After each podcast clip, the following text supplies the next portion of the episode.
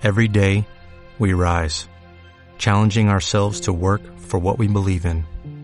At U.S. Border Patrol, protecting our borders is more than a job, it's a calling. Agents answer the call, working together to keep our country and communities safe. If you're ready for a new mission, join U.S. Border Patrol and go beyond. Learn more at cbp.gov/careers. Estás a punto de escuchar tu podcast favorito conducido de manera diferente. Conocerás un podcast nuevo y este mismo podcast con otras voces. Esto es un intercambio. Esto es Interpodcast. Interpodcast. Interpodcast. Interpodcast. Interpodcast. El Interpodcast 2019. ¡Comenzamos! Podcasters, bloggers, emprendedores digitales, artistas y creativos audiovisuales.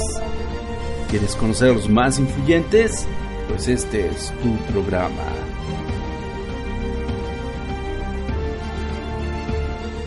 Al borde del abismo. ¿Qué hay, banda? Ese es su viejo amigo Angel, ya lo saben, Bogo Imperial. Y en esta emisión especial de Al borde del abismo por el Interpodcast 2019, les traigo a uno de los periodistas más irreverentes y apasionados por la cultura pop que he conocido. En su momento fue parte de una iniciativa que parecía un chiste local, pero que sin saberlo le dio forma al carácter de muchos espacios que nacieron a raíz de la red de bloggers de Toque de Queda, allá en el lejano 2006. Es para mí un placer presentárselos porque gracias a esto, para mí se cierra un ciclo muy personal, así que sin más preámbulos, en esta ocasión les presento a André Félix Díaz, mejor conocido por todos nosotros como Macho Gabriel. Bienvenidos a este blog de toque de queda. Pero es un podcast, no es un blog. También al blog. También al blog. Bien, bienvenidos al blog. y al Gabriel, podcast. Gabriel Ranchero no conoce la diferencia entre uno y otro. No, yo nada más conozco la diferencia entre la pepa de tu jefa y la, la de una cabra. Y en realidad veníamos a hablar de Los palos ricos del cine. El palo más memorable, por lo menos para mí, el que yo dije, no mames, qué palo, es el de Terminator, el de la primera Terminator. Bueno, lo que pasa es que estabas muy joven, mano. Pero es una mamada, pero es un palo romántico. No, no, aunque, aunque sea un palo romántico, le agarran las tetas muy cabrón a, a Linda, Hamilton. La gente que se ama también se agarra las tetas. No, yo lo sé, güey, pero en las películas hollywoodenses normalmente la gente que se ama se tapa con la cobija a la altura del cuello, güey. O sea, Macho cabrío. Toca y te embaraza. nunca habíamos Esa- cantado ese es un clásico del, El, el- del el Halo, tema, güey. Sí. el tema de Cabrío. Nunca habíamos cantado el, El tema de Cabrío. El himno de Cabrío, exacto. Sí, no, la verdad es que el tema de Cabrío viene de esas sesiones De ¿no? Halo. de, de Halo. Pero, pero, pero fue con Halo 1 o con Halo 2. Con Halo, Halo 2. 2, hasta Halo 2. Sí, porque Sí. Halo 1 era el verga. No, güey, con Halo 1 tú ni jugabas. No, tú sí, eras, tú eras bien abajo. puto y no jugabas. Bueno, me daba, me daba cosa. Tenías como 10 años sin agarrar un control. Exacto. Se veía que era una cosa como del demonio. ¿Qué onda, André? Muchísimas gracias por estar por aquí. ¿Cómo estás? ¿Qué hubo? ¿Cómo estás, Moy? ¿Todo bien aquí? Disfrutando de la nochecita. No mames, siempre quise preguntar eso. Oye, André, antes que nada, muchas gracias por animarte a participar de esta entrevista. Para mí significa mucho, un chingón. Y también me interesa que la gente te conozca porque ya actualmente hay pocos escuchas que supieron lo que fue toque de queda, ¿no? Pero vayamos desde el principio. ¿De dónde te nace tu gusto por el periodismo? ¿Y dónde comienza tu acercamiento a las editoriales mexicanas? Eh, uf, no sé, empecé a trabajar. Yo, por ejemplo, empecé mi toda mi carrera en medios en un pasquín que se publicaba allá en los 90 que se llamaba Cine Cine Cine Cartelera. Ok, Y perfecto. Era una, era una cosa que vendían en, en los Oxos. Y, o en las tiendas así.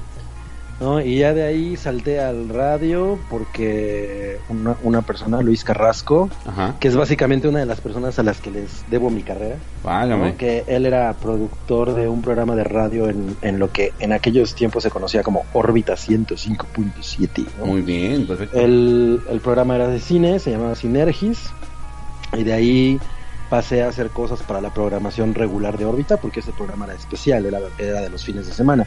Pero ya después pasé a hacer guiones y cosas así para toda la, programación de órbita. Estuve haciendo guiones en un programa de, una estación que en esa época era radiactivo, que tenía un programa muy padre también de cine que era preproducido, era como un... era uno de esos programas de con un guion ¿no? establecido y, con mucha producción que se llamaba Cinema City. Perfecto. Y ya de ahí mm, empecé a trabajar en Cinemanía y de ahí mm, eh, emigré a Televisa, a Editorial Televisa, que es justo donde ya conocí a Rui y a toda esa gente, ¿no? A toda la banda con la que empecé a trabajar en eso. Perfecto. Y pues yo, ahí lo que yo hice fue trabajar en revistas, o sea, trabajé en, en Eres, en Maxim, en Men's Health, y mi última, mi última chamba ahí fue eh, dirigiendo la revista de Telehit, que era una cosa muy extraña. Wow. Y ahorita me dedico a la publicidad. Ah, perfecto, amigo. Oye, y por ejemplo, tu llegada a Editorial Televisa, eh, todo el mundo tenemos esta idea como quizás muy eh, muy ideal, ¿no? De lo que es este los cuarteles de Televisa. Era un equipo grande de personas. Eh, por ejemplo, tú que entraste ahí a Eres, este, era un equipo grande. ¿Cómo, cómo es tu entrada a, y, para comenzar a publicar ahí en Eres? Pues en, es una editorial muy, muy grande, ¿no? O por lo menos lo era cuando yo estaba ahí. Claro. Em, y, pero bueno, también las características de los equipos eran muy diferentes. Eres es una, era una revista que era de esos músculos grandes de Televisa en, en, aquella época. Era una revista enfocada a la cultura pop, que fue como muy legendaria durante los 80, pero justamente lo que pasó con esa revista es que se, que se fue se fue quedando con la misma audiencia, entonces eh, eso eso pues le obviamente le, le generó algunos problemas de, circulación, sin embargo era una revista muy poderosa y, y era, de, era de los equipos, probablemente el equipo más grande en el que yo trabajé en, en esa editorial porque después me tocó trabajar con licencias. Okay. Y, las, y las licencias en general no tienen un equipo tan grande porque la mayoría del material de pronto también te lo mandan, ¿no? De, pues, de donde sea origen la licencia, o sea, en el caso de Maxim, pues me mandaban las fotos que ellos tenían, yo a veces trataba de producir cosas, pero generalmente era un 70%, ¿no? De, de lo que ellos mandaban y 30% de lo que tú podrías hacer aquí. No, mágame. Y por ejemplo, eh, hablando qué bueno que mencionas esas otras publicaciones, estuviste pues en varias, ¿no? Eh, tú estuviste en Cubo, Conozca Más, eh, estuviste también en Maxime, ¿mencionas?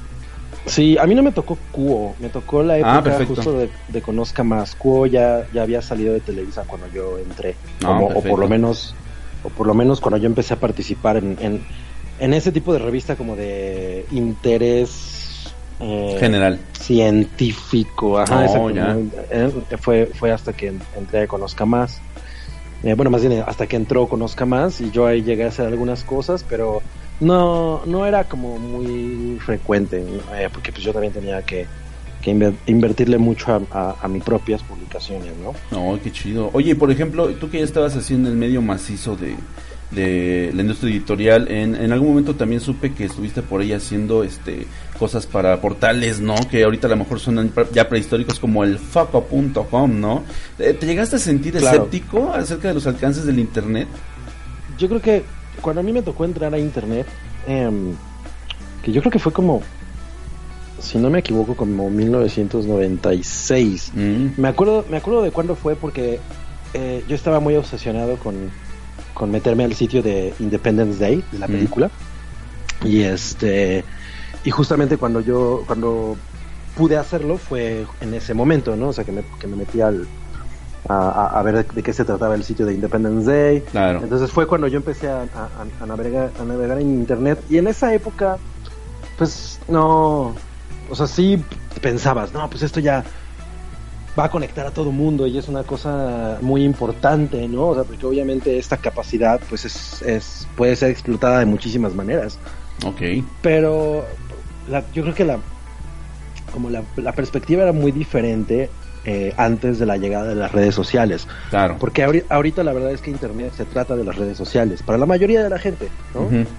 Em, o sea, eso es lo que consideran navegar en Internet, estar en las redes sociales. Entonces, Eh, en aquella época, como no existían, no había ese sentimiento, era una cosa diferente.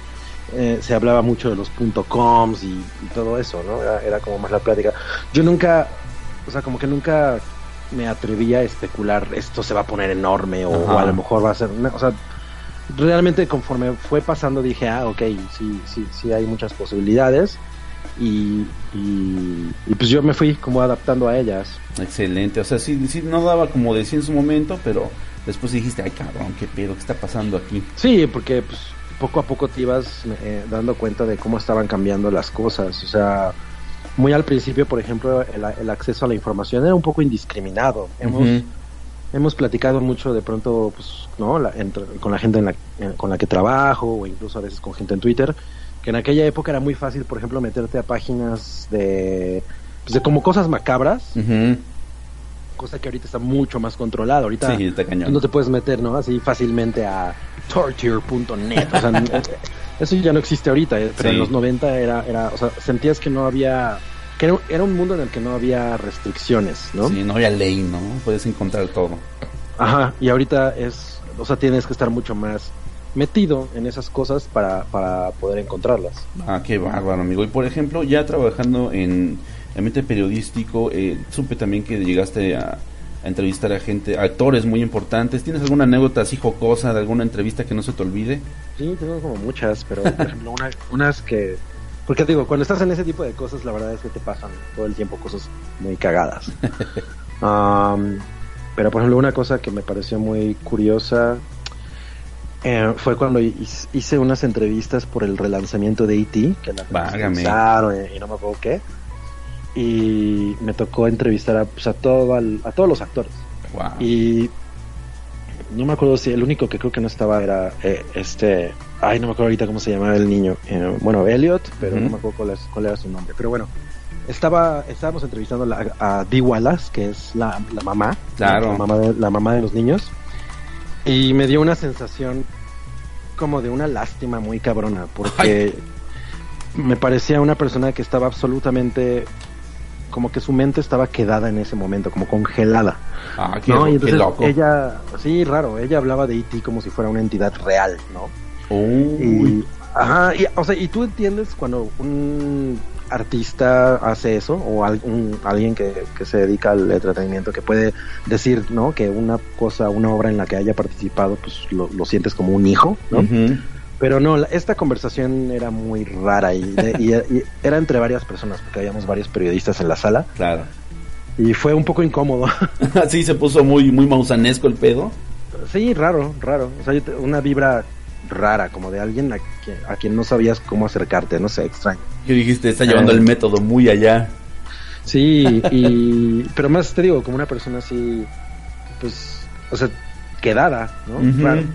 No, no, no, no me hubiera imagin- imaginado eso. Mientras entrevisté después a Drew Barrymore, Eh, y justamente ella fue la que me recomendó, bueno, no me lo recomendó a mí, nos, recomendó a todos, ¿no? Ah, éramos como cinco personas. Eh, que fuéramos a ver Donnie Darko, porque ella la había producido. Ok. Y, y en ese momento se estaba exhibiendo en un cine que en esa época estaba, eh, no sé si todavía exista ese cine, eh, pero donde había una tienda de Virgin, en, ah, justo en contraesquina del Whisky a Gogo. Ok. Y, uy, no mames, yo fui turbo fan de esa película. Me imagino, suena, suena bastante. Digo, por la anécdota y pues las, las vertientes que de, tiene, ah, ¿no? La recomendó Drew Barrymore. ¿no? Ya- En ya persona, arreglan. putos, qué hubo. Exacto, fue, fue, fue muy cagado eso. Perfecto, amigo. Por ejemplo, eh, y ya pasando quizás un poco a lo que es el tema del podcasting, este, eh, algo que, que se me, que se me viene mucho a la mente cada que escucho tu nombre, que te leo en, en redes, es pues el proyecto de toque de queda, ¿no? Este, y pues siempre he tenido como esa, esa inquietud de cómo, cómo fue que se les, que les nació ahí en Editorial Televisa. Eh, ahora sí que empezar a invitar a todos sus colaboradores a subir sus podcasts. Eh, ¿Fue una recomendación de tú tuviste eh, siempre inquietud de hacer radio? ¿O fue algo que vino desde arriba y cada quien como que se medio adaptó y, y le entró así como, como fue pudiendo? Mira, la verdad es que no tengo muy clara la, la o sea, como el proceso Mm. de las cosas. Eh, tengo la impresión de que Rui presionó para que ocurriera. Ah, ok, fue idea de él. Y, ajá, o sea, por- en esa época creo que estaba eh, Dixo, ¿no? Entonces, Sí. Rui, Rui le dijo a, Editorial a la gente de Editorial Televisa, ¿por qué si estos güeyes tienen este, este pedo y nosotros tenemos licencias tan poderosas y, y- y publicaciones tan fuertes, no estamos haciendo un hub de contenido que tenga estas características, ¿no? Escuchas, escuchas un podcast de Dixo. Por Dixo, Dixo, la productora de podcast más importante en habla hispana. O sea, no tenemos que hacer nada extra, únicamente eh, rentamos equipo y ya tenemos a, los, a, la gente que produce los contenidos. Jalamos a los editores de cada revista y los ponemos a hacer contenidos que tengan que ver con sus publicaciones. Lo que pasa es que en mi caso, mi caso era el único que realmente era muy diferente porque yo estaba en una licencia que era, era es, yo creo todavía sigue siendo, una cosa muy poderosa en Estados Unidos que es Men's Health. Claro. Men's Health era, es una, o sea, en esa época por lo menos era una cosa muy grande, muy importante y además eh, cuidaban, o sea, me refiero a como muy importante en el respecto al peso que tenía dentro de todo el menú de publicaciones. Eh, era una de esas publicaciones que vendían muchísimo. Entonces ellos cuidaban mucho su marca y, no podía como permitir, ¿no? Que se hiciera un podcast en torno a la marca sin ellos realmente sacar algo, ¿no? Ok.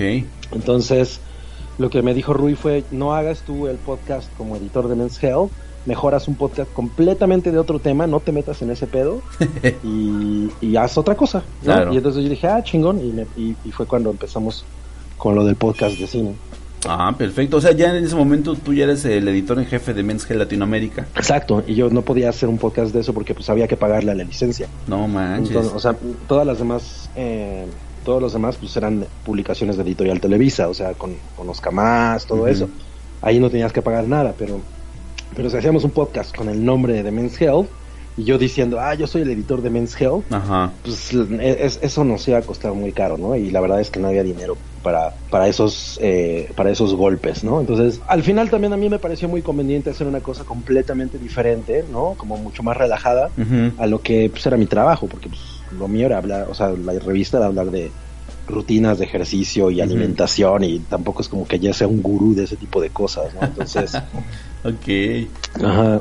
Ah, perfecto. por, eso nos fuimos por otro camino. Y por ejemplo, ahí en Men's Health, siendo el editor en jefe, este, se ha estado muy cañón llegar, ¿no? Este, ¿te recomendaron? ¿Subiste por alguna, por alguna promoción ahí, ahí interesante? ¿O cómo fue tu llegada a, la, ser editor en jefe de Men's Health? Pues se había ido la persona que era el editor anterior y estaban buscando a alguien. Entonces había propuestas de personas externas a la editorial Televisa y obviamente propuestas de gente interna. Entonces, ajá, en ese momento yo estaba como como coordinador editorial de Maxim, que es como el grado abajo de el director. Ok. Y entonces me, a mí me propusieron para, justo creo que me propuso Rui o alguien así como para hacerlo como para dirigir Men's Health, porque además en esa época esa revista estaba en Miami, se hacía en Miami. Sí, claro. Pero la iban a traer para acá, porque pues era mucho más fácil controlar todo desde México. Y me tocó hacer entrevistas, ¿no? Con la gente de, de, la casa editorial de Estados Unidos y todo eso. Y ya, me quedé. La verdad es que fue una cosa muy curiosa.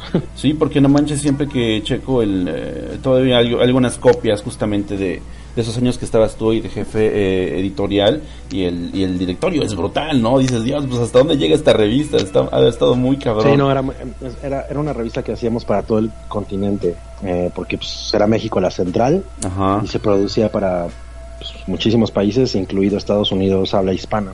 Entonces, eso era interesante, pero la verdad es que fue, o sea, de alguna manera casualidad, porque yo antes de entrar ahí yo siempre decía, güey, yo ni, o sea, ni de broma trabajo en esa revista, ¿no? como que me daba mucha hueva. En Te sentías muy ajena a ti. Ajá, en esa mm. época me acuerdo que el director era Toño Sempere. ok, perfecto. Y, yo, yo me llevaba muy bien con él y le decía, güey, tu revista me da una hueva gigantesca. Entonces, muy cagado que yo acabé trabajando ahí. Qué loco. No, pues sí, luego sí, da, da muchas vueltas y me imagino que ahí la, en el este editorial pues sí está más, más vertiginoso el asunto. Y por ejemplo, eh, retomando lo del podcasting, este, ¿te llevó alguna buena experiencia? Eh, ¿Llegaste incluso a conocer, o, bueno, te llegaron por ahí a, a estoquear tus, tus escuchas, ¿no? Yo escuchaba que por, por de, repente en la calle te gritaban, este, eh, que macho cabrío, y tú dices, ¿qué pedo con esta gente, no? ¿Qué, qué les pasa? Eh, ¿Te trajo algo, algo, este, eh, positivo esa experiencia de estar grabando el podcast de Macho Cabrío? Pues, mira, era una cosa muy divertida, porque desde adentro realmente se sentía como algo clandestino siempre yo me he preguntado cómo chingados nos dejaban hacer eso si la verdad hablábamos mal de todo. sí, muy era, cabrón. Era, era, un podcast en el que le tirábamos mierda a todo, incluso gente de adentro de Televisa, ¿no? Entonces yo siempre tuve la teoría de que nadie lo escuchaba, ¿no? O sea, así de, güey, no, no, o sea, no nos ha llegado un solo mensaje de, oigan, Ajá. cabrones, no estén hablando de esto, ¿no? un pinche, ¿cómo, cómo le dicen? Un, este, eh, un comunicado de, de gobernación, nadie le ha hecho de pedo. ¿Qué no, pasa? o, o o interno de la empresa misma, Claro. o sea, porque nos aventábamos así contra gente que, que, que, pues, trabajaba adentro de Televisa, ¿no? O sea, Oye, güey.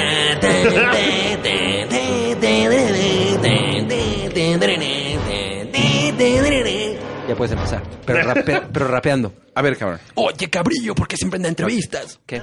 Oye, Caprillo, porque siempre en entrevistas, cuando les preguntan a las artistas si han tenido sexo sin amor, todas dicen no, con amor siempre. Responde a la pregunta, no te hagas pendejo. Qué chingón. Sí, con amor siempre. ¿Por qué No no, está grabado el, el pasito de los dos así? En primera, a ver, aquí hay, aquí hay que aclarar varias cosas. Esas mujeres que salen en revistas como las que estás leyendo no son artistas, son rameras. Punto. Ramera. Son Así lo diría el tigre ñoño. Ramerísima. Tigre ñoño. No mames con el tigre ñoño, güey. y le tirábamos a, a Sariñana. Y, Ay, sobre todo. Entonces nunca hubo un regaño de, oigan, no pueden estar, porque además no era una manera como muy decente de hacerlo, éramos extremadamente vulgares. ¿no? ¿Lo has llegado a escuchar eh, últimamente, esos viejos podcasts? Sí, porque eh, justo a mi esposa le gustan un chingo, entonces de pronto... Qué buen pedo. De, ajá, de pronto le da por, por, por que los estemos escuchando y a mí me parece muy cagado porque, porque te digo que de, de adentro era una cosa como clandestina que baja, que grabábamos en un cuartito ahí todo rascuache en, en, en el edificio de la editorial Claro. y pues realmente yo no tenía la menor idea de lo que pasaba con eso afuera, o sea, de pronto veía que la gente comentaba y, y- y todo eso, pero pues, o sea, sí llegaba gente en la calle y me- reconocían mucho más por eso que por lo de la revista, a pesar Ajá. de que salía mi foto o lo que fuera, ¿no? Em, era, era muy, muy curioso y, y siempre la gente ha sido como muy eh, chida con, cuando, cuando no- me he topado con alguien, ¿no? En, en la cola para el cine o en un festival o, lo que sea, entonces pues siempre hay, hay tiempo para, para echar el, el coto. El coto. Y qué chido, porque sí, muchos de esos, eh, de esos escuchas, me recuerdo que de repente leían comentarios, eh, y ya ahorita si, si le sigues la pista, o de repente incluso por pura inercia, si sigues todavía, eh, en mi caso me ha pasado que sigo mucho a tus compañeros, porque todos como que hicieron, ya eh, tomaron caminos muy diferentes, pero tienen proyectos así multimedia en YouTube, o de, o de podcast, y de repente escuchas, no, pues este... Eh, Aquí tenemos, este, no sé, recomendación de Vertebreaker. Y yo así, no mames, Vertebreaker me suena, güey. Podemos escuchar los, los podcasts y eran gente que les mandaban saludos, como que eran, eh, era, ahora sí que estaban de este lado de la valla y de repente pues ya también de alguna manera buscaron la manera de, de estar participando eh, al final de cuentas con ustedes de eh, en algún medio, ¿no? Entonces digo, pues qué chingón, ¿no? Porque al final de cuentas fue algo que germinó y a pesar de que ya pues, va 13 años ya de ese asunto de toque de queda, pues la gente lo sigue queriendo mucho y los, y lo siguió hasta donde pudieron, ¿no? Y pues los que corrieron con mejor suerte, pues ahí están justamente participando con ustedes y hablando justamente de, de estas cosas así como externas, este, tus grandes amigos Wookie y el Rui, este, ¿sigues conviviendo con ellos de manera cotidiana o si ya cada quien tomó eh, caminos muy diferentes, cabrón? Pues sí, o sea, nos seguimos viendo, yo trabajo con Rui de entrada. Claro. Em, di- di- yo creo que nunca realmente hemos, hemos sido, creo, creo que tenemos en general como caracteres diferentes, ¿no? Eh, todos, o sea, como maneras de ser muy diferentes. Pero, pero por ejemplo, a Rui no le gusta realmente salir mucho a, a como a- al desmadre, ¿no? Em, es- él es mucho más de escribir y Ajá. ya tiene otro tipo de vida. Entonces, sí lo hacemos, pero, pero es una cosa más como de... eh, como, como más tranquila, ¿no? O sea, igual veo a Wookiee siempre que grabamos, porque ahora grabamos el hype. Perfecto, sí. Eh, pero, pero sí, o sea, como que siento que, que en, en la vida, ya a nivel personal, como que cada quien toma un rumbo diferente, lo cual no significa que, que no nos sigamos viendo, ¿no? O que, o que incluso pues, eh, hayamos de- dejado de tener relación o lo que fuera. Eh, pues lo que pasa es que va cre- vas, cre- vas avanzando el tiempo, ¿no? Porque ya, ya, ya estábamos huevones para ese momento. no es como que fuéramos creciendo, pero y vas encontrando, ¿no? Como otras cosas, otras obligaciones, también conoces gente nueva, entonces ya no ya no nos vemos a lo mejor como nos veíamos antes. Claro. Sin, em- sin embargo, creo que seguimos manteniendo como esa relación por lo menos en los micrófonos que se siente de alguna manera igual. O sea, yo siento que ahorita, por ejemplo, como el, el sentimiento en general respecto a muchos temas y la manera en la que se abordan ha cambiado radicalmente. Hay un poco más de, de mesura en las cosas que se dicen. ¿no? O sea, ya un, un podcast como el que teníamos en esa época no, no, no cabe ahorita, ¿no? O sea, no me imagino- y, y- y yo siempre he pensado que no éramos realmente como, a- como agresivos, ¿no? En lo que decíamos, sino más bien éramos como muy burlones. Nos podíamos burlar de nosotros mismos como igual nos burlábamos de cualquier otra cosa, pero sí era demasiado, demasiado vulgar, ¿no? Entonces siento que eso ahora ya no puede ocurrir. Y, y obviamente también obedece a que pues nosotros ya tenemos como otras responsabilidades, ¿no? Otros temas en los, que, en los, en los cuales preocuparnos. Y, y a lo mejor también le ha, le ha- ha hecho que las cosas se, se tranquilicen un poco más, pero la relación sigue siendo creo muy buena. Perfecto, amigo. Oye, por ejemplo, ya ahorita que hablas de, de que pues hay cosas que ahorita no podrían sonar, eh, ¿te, has, te has arrepentido en algún momento de algo que hayas grabado, que hayas escrito en alguna publicación? Que te haya traído algunas Ah. consecuencias que dices, ay cabrón, pues creo que sí, estuvo medio cabrón eso que hice. No, no, no, o sea, de cosas que me hayan traído consecuencias como tal, no. Una vez, hace muchísimo, en Maxim, me, me, me metí en un problema con la esposa del santo. Ay cabrón. ¿Por el santuario, amigo, o por, por qué fue? Eh, no los usamos a ellos, ¿no? Pusimos unos güeyes ahí a, y, y la- y a representarlos y la esposa se encabronó y entonces como que agarró esa publicación, agarró varias pu- publicaciones, ahora sí que como en la, en la lóndiga de granaditas, ¿no? Madre. Sus cabezas, ¿no? Entre ellas Maxim. Y lo que ella quería era como, como relanzar la imagen del Hijo del Santo. Entonces aprovechó eso, me tocó ir a pedirle disculpas a su casa. Madre. Estuvo muy cagado. Pero, o sea, no me arrepiento de eso. La verdad es que anecdóticamente está, está muy bien. Yo, por ejemplo, lo que podría decir ahorita es que el único episodio en el que creo que nos pasamos muy cabrón de, ca- de cabroncitos fue el, el, el legendario La Mamá de Alfredito. Poner el puto desorden, Es que yo nada más quiero, vine a que el demonio me mandara un saludo. Besos, ¿eh? A huevo, ya puedo dormir en las noches. Muy bien. ¿Y yo qué pendejo? ¿Estoy pintado o qué? No mames, cabrón. Por eso tu jefa se acuesta con todo. Más respeto, pinche anciano culero. De... pinche anciano Culero, pero sí ha cogido. Oye, eh, ¿te puedo decir algo, Alfredo? Sí, por favor, adelante. Es que no, no te creemos nada de lo ¿Está que has dicho. Está bien. No, yo, yo te creo, Alfredo. La sinceridad se nota en tu cabello. Ok. en, en las entradas. No, pues muy bien, güey. Estoy, estoy orgulloso de Alfredo Ruiz. Mucho. Es que, es que ustedes Yo- no me mm. conocen tanto como mis jefes, entonces hacen conclusiones erróneas. ¿Cuáles jefes, güey? ¿Mis jefes de directos? ¿Karki y Densho? No, Karki amenaza ahora. Karki y amenaza. Pero ellos dicen que eres puto. y que eres virgen. Oye, oye, no, no, no. No me lo han dicho en mi Pero este jeta. podcast no puede acabarse sin, sin que Alfredo prometa que va a traer una foto de su mamá. Ah, huevo, sí. ¿Qué fue? La vamos a poster. Horny for. No, Totalmente. mi- no, respeto a mi madre, Horn-. Horny for la mamá de Pero Alfredito, no, güey. no, no, no, no le estamos faltando al respeto. Es más, si no, queremos han puesto, foto. si, no han, si no han puesto foto de la mamá de Karki, yo me rehuso. Yo dudo mucho, perdón, Karki, que tu mamá esté bien buena. Perdón, Karki, mi hermano. Si estás oyendo esto, mi hermano. Sí, amigo, que es que hayas dejado cicatrices emocionales por ahí. Pues no tanto eso, pero siento que muchas de las cosas que se dijeron en ese podcast no fueron correctas. y, pero, pero el problema es que él en general atizaba más el- la llama, ¿no? O sea, No yo, cada vez que escucho ese podcast me doy cuenta de que él solito estaba llevando las cosas hacia allá, ¿no? Y nosotros simplemente dijimos, güey, pues, o, sea, sí, vamos a, vamos a, a, a llevarlo hasta donde tú quieras, ¿no? Sí. O sea, no, no, no tenemos pedos con eso. Pero yo lo escucho ahorita y digo, chale, no sé si...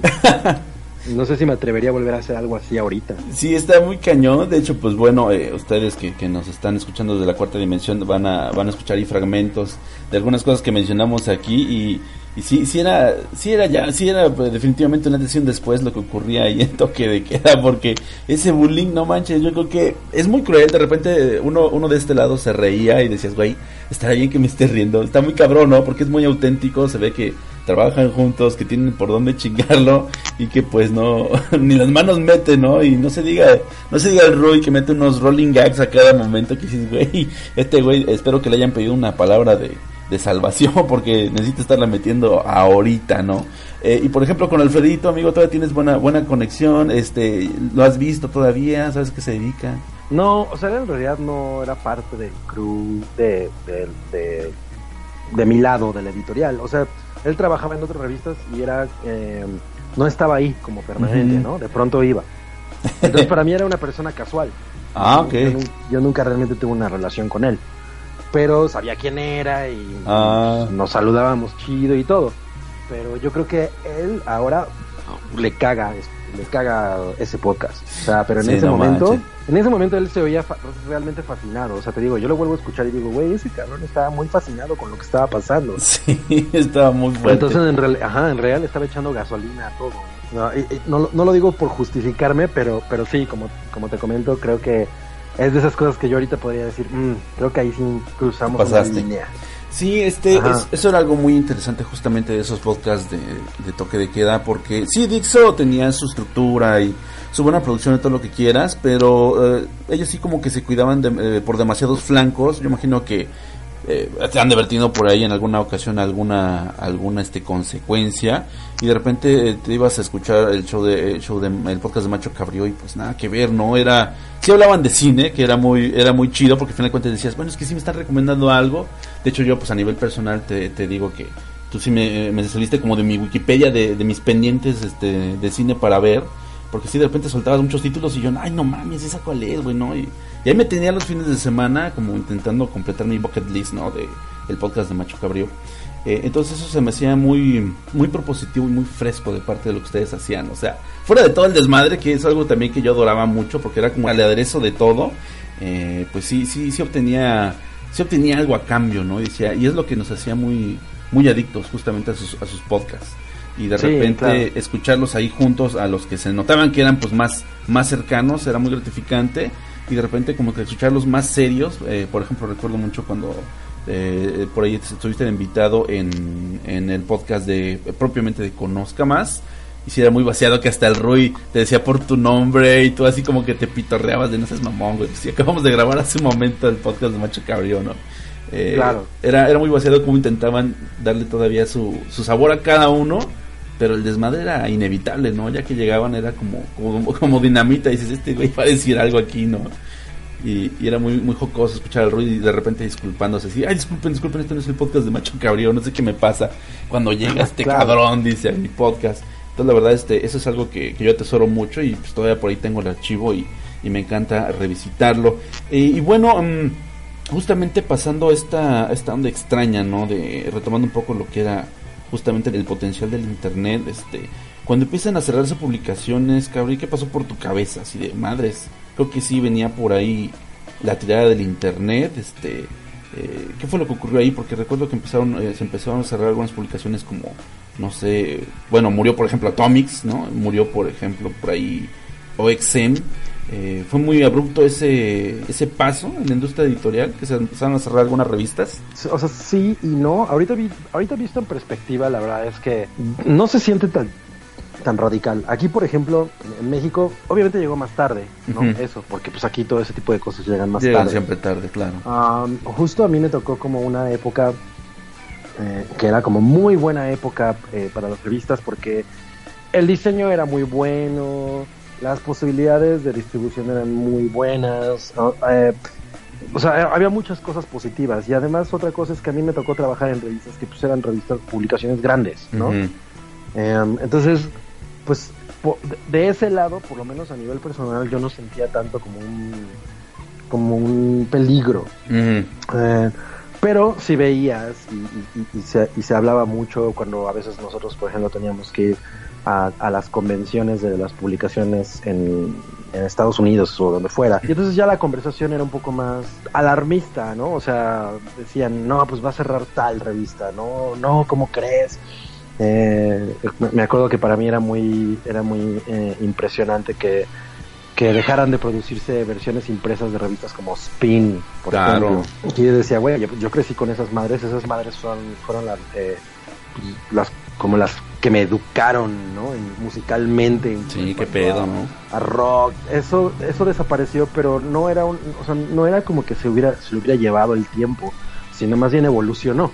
Claro. Y, y afortunadamente para mí, como yo, como a mí me tocó muy, muy, eh, navegar en internet de alguna manera muy temprano, o sea, pues, a mitad de los 90, yo veía que eso era una, una cosa que podría en algún momento convertirse en algo más grande. Lo que pasa es que no sabías a qué nivel, ¿no? O sea, no pensabas, las revistas van a desaparecer. Ya poco a poco, trabajando adentro, te dabas cuenta de por qué, ¿no? O sea, para la gente era mucho más fácil este tener acceso a cualquier cosa así con un clic a tener que salir a comprarlo y tener ahí en un espacio, ¿no? Arrumbadas tus revistas. O sea, eso poco a poco empe- empezó a dejar de pasar. Pero, pero era muy evidente que de alguna manera natural eh, la tendencia se iba a ir a leer más cosas pues, en, en, la- en- internet y, además tú tenías la facilidad de, de, accesar a lo que quisieras, ¿no? O sea, simplemente teclearlo. Entonces, pues eso era un poder muy cabrón, o es un poder muy cabrón que, que ahorita las revistas no tienen. Sí, ¿tú crees, por ejemplo, que ahorita si hubiera alguna iniciativa editorial, sea fácil entrarle ahorita al mercado de las revistas? ¿Qué tendría que hacer una revista para sobrevivir así No. en físico? No, pues es que el, el material impreso ya es una cosa muy pequeña, es una cosa muy, muy de nicho. em, y a lo mejor, eh, o sea, no, no puedes pensar ya en tener anunciantes, ¿no? Gigantescos Claro. en, en, en revistas, por lo menos de ese modo, y, y sobrevivir con eso. Porque además las revistas sobrevivían de, de- de los anuncios, Sí, ¿no? De la circulación. Eso es lo importante. ¿no? Entonces, eh, ahorita no tienes eso, no, no, no hay manera, a menos que tú hagas tu propio proyecto y le metas ahí dos anunciantes y lo, se lo vendas a una asociación, por ejemplo, de médicos, ¿no? Que sí hay gente que hace revistas especializadas para médicos, o los que hacen las revistas para los aviones, por ejemplo. Como muy especializado su asunto. Ajá, exacto, eso, eso todavía existe. Oh, qué. Pero ahorita la idea de voy a lanzar mis revistas y pues creo que debes tener muy, muy, estar muy consciente de que no va a ser una cosa grande. O sea, va a ser un proyecto pequeño y que y además lo tienes que mezclar con, con publicaciones online. Perfecto, perfecto, Cabri. Pues bueno, mira, ya para entrar a la recta final, ¿qué te parece si hablamos un poco de cine? Por ejemplo, eh, yo sé que tú, eh, ¿tú estudiaste crítica de cine, Cabri? ¿O estudiaste cine en algún momento de tu vida? No, yo estudié como una carrera de, de cinematografía, una cosa como muy general. Ah, ok. En, en, en el paso, porque mi como que mi objetivo era irme a UCLA, ¿no? Ya sabes, ese es como el sueño de todo mundo. Sí, claro. Bueno, de, así, de, de alguien que quiere ir a estudiar, ¿no? Ay, no, me, me tomo un curso aquí tantito, ¿no? Una cosa como de un, un- un par de años, tres años, y me lanzo a, a hacer una carrera a, a- a California. Pero, pues las cosas no salieron así, porque pues, yo estaba muy clavado con una chavilla de aquí de México y me regresé a vivir a México. Y ah, mu- muy, muy en contra de lo que querían mis padres para mí Oh, ¿qué tal? y empecé a hacer una carrera aquí, ¿no? O sea, empecé a meterme a- en, en radio y todo eso y entonces me resultó mucho más eh, cómodo y, y ya, por eso no seguí en, en- en lo del cine.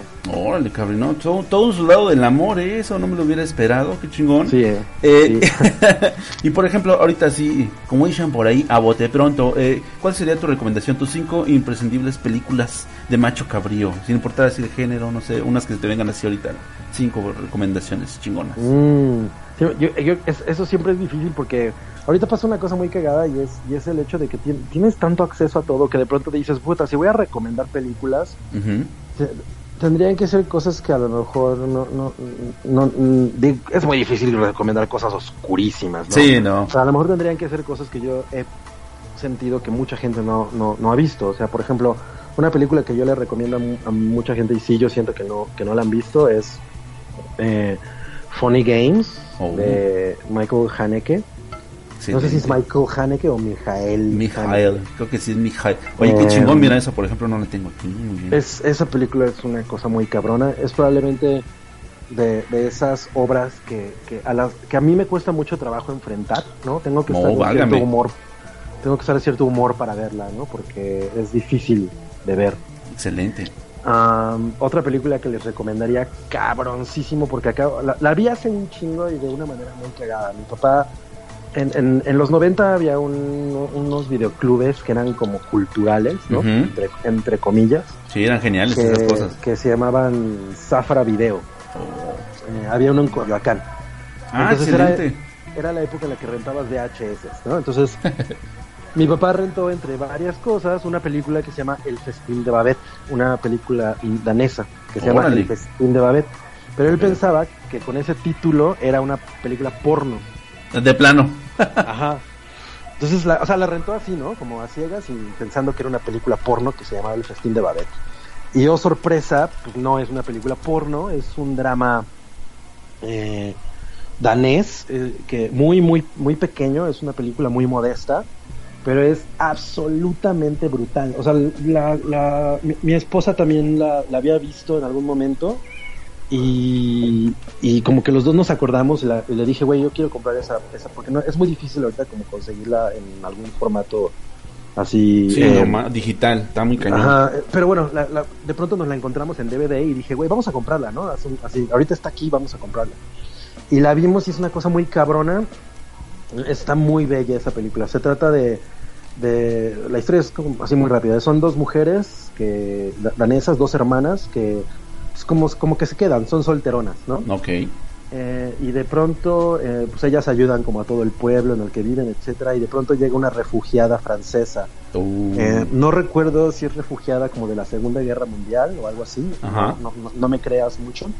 Eh, pero bueno, ella llega refugiada y, y les pide que la dejen trabajar para, e- para ellas, pero sin necesidad de pagarle nada. Entonces empiezan una relación muy chida hasta un día en el que ella recibe una herencia y para y para agradecerles todo el- todos los años de, de, pues, que, que le permitieron servirle ella les hace una comida porque además ellas no lo saben pero esta mujer es una cocinera cabroncísima de, de, de París Oye, excelente. y entonces la mujer les hace una, un banquete espectacular que, que termina siendo una cosa, la empiezan a acusar de bruja en el pueblo y, y, y, y- y toda la gente a la que invita no quiere comer la comida porque piensan que está embrujada. Uh, se pone Es mal una- pedo.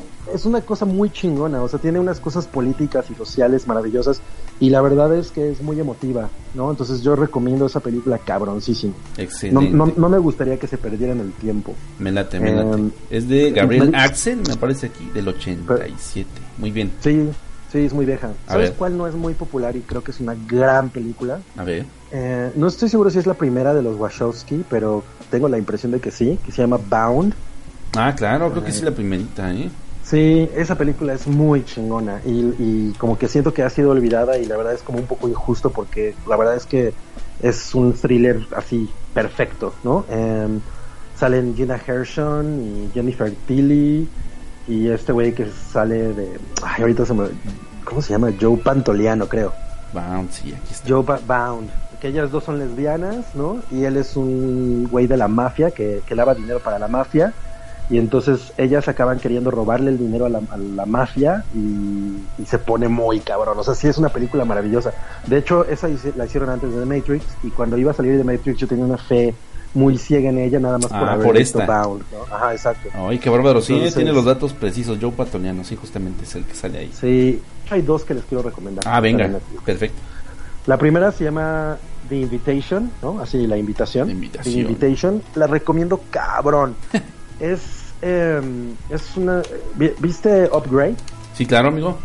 Ah, bueno, es ese mismo güey, ¿no? Ay, esta, es una peli esta es una película de... La dirige una mujer y se trata de un güey que va a una cena con, con su nueva chica. Va a una cena con su ex esposa. Eh, él y su ex esposa tienen un pedo del pasado en el que se les murió el hijo por un accidente. Uh. Y entonces, pues obviamente eso quebró la relación. Excelente. Entonces llega- llegan a esta cena y, y están como muchos amigos, ¿no? Invitados. Y es una cena como muy nice. Uh. Y, hay algo ahí, hay como una cosa muy incómoda, ¿no? De que, es, de que si- te hace sentir que la esposa y el esposo nuevo que tiene, la, bueno, la ex esposa y el esposo nuevo, como que los quieren meter a una secta. Ande, cabrón. Eso es lo único que voy a decir. Perfecto. No, no, está bien. Se llama The Invitation y está muy chingona. O sea, la verdad es que es un thriller que es, es un slow, lo que llaman los gringos slow burn, ¿no? Es una cosa que va muy poco a poco. Y otra que les recomiendo cabrón, porque la acabamos de ver en Netflix, es eh, The Handmaiden, una... No estoy seguro si es la última película que hizo Park Chan-wook, que es el güey de Old Boy. Ah, creo que el director de. Old Boy. Es una maravilla. Es una historia eh, vista desde tres perspectivas diferentes, como un poco como, como Rush. ¿Rashomon? ¿Es Rashomon? Rashomon, sí. Um, no me acuerdo si sí, bueno, creo que sí, Rashomon. Que, que primero conoces la, la versión de una persona, y luego conoces la versión de otra, y luego conoces la versión de otra, ¿no? Ok. Y es, es una cosa de intriga de la realeza eh, coreana que está extremadamente cabrona. O sea, la fotografía, la, la manera en la que la trama se desarrolla, los personajes son muy cabrones, la Mm. música es una... O sea, es como de esas cosas que, que, que, que ves y dices, güey, el cine es así una pinche obra de arte, ¿no? O sea, el cine no deja de producir obras de arte. Qué chingón. Y, o sea, muy, muy por encima de la oferta comercial, que pues sí está padre y lo que tú quieras, pero donde se sigue haciendo cine con un chingo de corazón es ahí. Y este güey, ese, esa película de Handmaiden es una muestra muy clara, ¿no? De que, de que todavía hay cine así que, que, que se siente fuerte, ¿no? Cabrón, así poderoso. Excelente. Entonces, esa, esa, es, esa es una gran recomendación. Oye, no, pues mira, me dejas más tarea y con muchas inquietudes y pues es lo, es lo chingón, amigo, es lo que yo recuerdo con, con mucho aprecio de, de tu parte, ¿no? Este, en nuestro intrincado camino por la carretera del internet. Y pues la verdad, este, nada, ya quisiera agradecerte mucho este tu tiempo, André, no quiero quitarte más, más de tu tiempo, sé que andas en chinga ahorita, eh, pero de verdad, muchísimas gracias este por, por este momento que, que tuviste para regalarnos a todos los que te vamos a escuchar ahí en la, en la Unión Podcastera, de verdad que sí. Y pues ya nada más, este, ¿dónde podríamos seguir escuchando de ti, leyendo tu opinión para la gente que a lo mejor no, no te conoce tanto tiempo atrás como tu servidor? Yo creo que ahorita lo, chido es que sigan a El Hype, que es, es toda la gente con la que yo hacía podcasts antes, ¿no? Y ahorita estamos haciendo un podcast básicamente de, de cultura pop, ¿no? Que creo que está bastante cagado, o sea, la verdad es que ha estado quedando bien. Yo hace mucho, eh, pues por diferentes cosas de mis actividades ya no podía participar con ellos, pero ahorita que estamos trabajando juntos, pues para mí es mucho más fácil, ¿no? Volver a grabar. Y, y ese podcast ha salido bastante chido, métanse al hype. Excelente. Estamos ahí, eh, Wookie, Rui, Mario Flores, está un amigo que se llama Salchi, bueno, le, le decimos Salchi, El y una Salchi. chica que se llama Sam, Sam, Samantha. Entonces, está, ha estado muy bien, estamos muy satisfechos con el resultado. Sí, no, yo de, de justamente de ahí, de ahí no, todos los sigo stalkeando. Y sí, sí se la pasa uno bomba, amigos. Ahí si pueden, chequense. Vamos a decir entre comillas, sintonicen el hype. Siempre semanalmente contenido nuevo acerca de lanzamientos nuevos. Todo lo que ocurre en el mundo eh, de la cultura pop. eh, pues de la mano de estos de estos grandes este masters, ¿no? Que de alguna manera pues dejaron eh, mal de la cabeza a sus a servidores como su buen amigo Angel. Y pues de verdad, Cabrillo, muchísimas gracias, amigo, por tu tiempo. No, pues muchas gracias a ti. Sale, hermano. Pásala muy rico. ¡Ay, güey! y, salu- y saludos a todos los que nos están escuchando.